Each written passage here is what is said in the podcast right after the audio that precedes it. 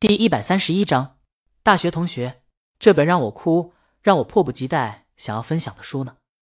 女博主把书拿到镜头前，这位女博主是留学生，她买到的是英文版的，就是这本《小王子》。书封上介绍说这是一本童话，千万别被骗了，兄弟们，这不是儿童童话，这是成人童话。一本书，无论你从什么角度，友情、亲情、爱情，都能有。很深刻理解的成人童话，真的，我给大家念一段啊，就这一段让我醍醐灌顶。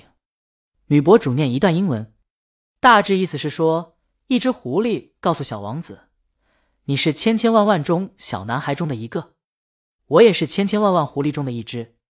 但如果你驯养了我，对我来说，你就是这世上独一无二。我对你来说，也是你的世界里的唯一。”女博主念完以后。摸着胸口缓了缓，写的太牛掰了。怎么说呢？让我忽然有了恋爱的冲动。因为小时候你觉得自己独一无二的那一个，长大后你突然发现你不是，这世界根本不会让你转。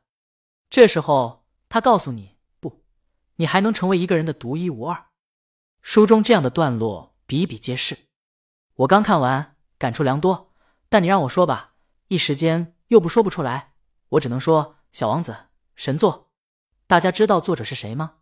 我也不知道，但他是个国人。女博主把作者推到镜头前，江阳，国人的名字，一书封神。现在这本书在欧美这边爆火，估计一本书还能吃一辈子了。现在这边许多记者都想挖这个作者的料，不过都没挖到。有传闻说作者在国内拒绝所有的采访，原本是用中文写，不知道是不是真的。反正我在中文网络没有查到这本书出版的消息及作者相关信息，不知道不知道大家有没有听说过？当然，如果有原版的话，我建议大家看原版。如果等不及或者不知道原版什么时候出，或者想练习英文，英文版我是极力推荐的。视频结束了，江阳扫了一下评论和弹幕，许多人没看过书，在前排抖机灵，渐渐下面争论的多了。有些没看过的人觉得视频博主夸张了，怎么可能一书封神？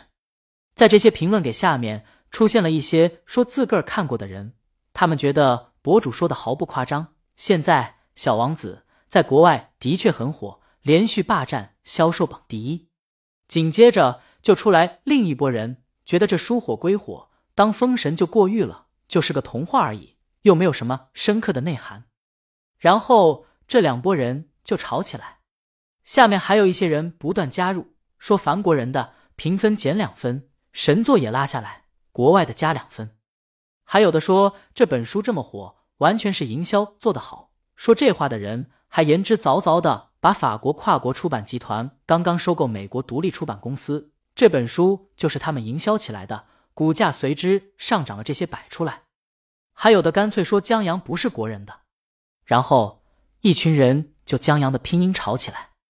江阳算是发现了，现在什么都能吵起来，不过也挺好，吵至少说明思考，就怕直接开骂。他还搜了一下，现在正经推《小王子》这本书的就这一个博主，有眼光。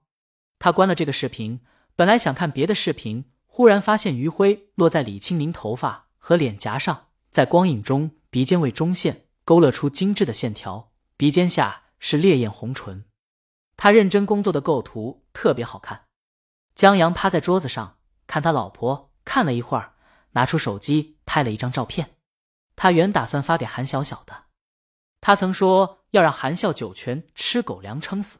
不过江阳想了想，还是作罢，人不能太贱。他把照片换成了自个儿的头像，然后见大学群里有人在 edit 他，就点了进去。虽然许多人黑土木工程专业。但江阳作为目标不是土木工程，却被迫在土木工程专业上了两年大学，最后还提桶跑路的土木未遂狗，还是要为这个专业说个公平话的。他用人品保证，土木工程是个很公平的专业，无论是烂本科的大学还是名牌大学，最终归宿都是一入工地深似海，从此长裤、防砸鞋、安全帽、反光马甲、至真黑皮是标配，出走三年，归来已是父亲兄弟。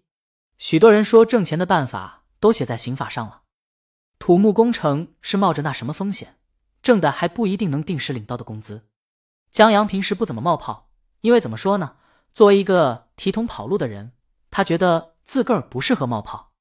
可今天有兄弟艾特他了，他是高磊，当初就他拉江阳去音乐学院玩的。高磊发了个休息的照片，他坐在地上，戴着安全帽，大汗淋漓，还艾特江阳。江阳，幸好你跑路了，要不然白瞎了那一张帅脸。下面有同学回复：老高，你这是在非洲？乱黑，就这肤色，应该中东某地。就是江阳，听我的，千万别回来，就是让二百斤的百岁富婆睡，也好过让生活睡。有同学真以为高磊真在中东，老高帮忙改个蒸汽平台国籍。江阳加一，潘帕斯的风吟鸟唱我已不再眷恋。高磊，我 T M 在国内，曾经把土木视为信仰的班长冒泡了。这些一个个的。一看就是叛徒，合格的土木人早学会根据肤色变化识别纬度和气候了。高磊为他竖起大拇指。班长问江阳：“现在干什么？”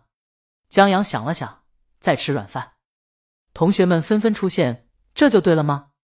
你终于醒悟了。咱不要暴殄天物，你是咱们班唯一一个能够跨越阶级的，加油！不要让娘家人失望。”高磊，你丫怎么顶一个美女头像？我还以为群里净卖茶叶的了，他或许是点开细看了大魔王的照片。你成大魔王粉丝了？你这是资敌啊！亏我让你用我新音乐免费听天王歌。江阳记起来，高磊是个极端天王脑残粉。高磊曾不断灌输天王音乐好，大魔王音乐不好的念头给他。他还说大魔王很有背景，这才得到许多资源，让江阳一度觉得鲤鱼是那什么明星吗？甚至把鲤鱼的名字和那什么的相貌合二为一了。幸好当初高磊没在网上说，这要说了，好像也对。大魔王应该不会发律师函。高磊，你这是赤裸裸的背叛，背叛了咱们兄弟的友谊。江阳，这是我老婆。班长，新归顺我鲤鱼的往后稍稍，我还没打的那小子报警呢。江阳婚前和婚后衣品和打扮不一样。这群同学更难认出来。软饭，你把宁姐踢了，后面跟着几把刀子的表情。这是他们班唯一的女生冒泡了。这位女同学姓蔡，高中篮球学校女队的，因为长得太高、太壮、太黑，很多人见了都说不干土木可惜了。然后她大学就选了土木，这是江阳见过最扯的入天坑专业的理由。当初江阳大三失忆，表现很幼稚的时候，他帮了江阳很多忙。本章完。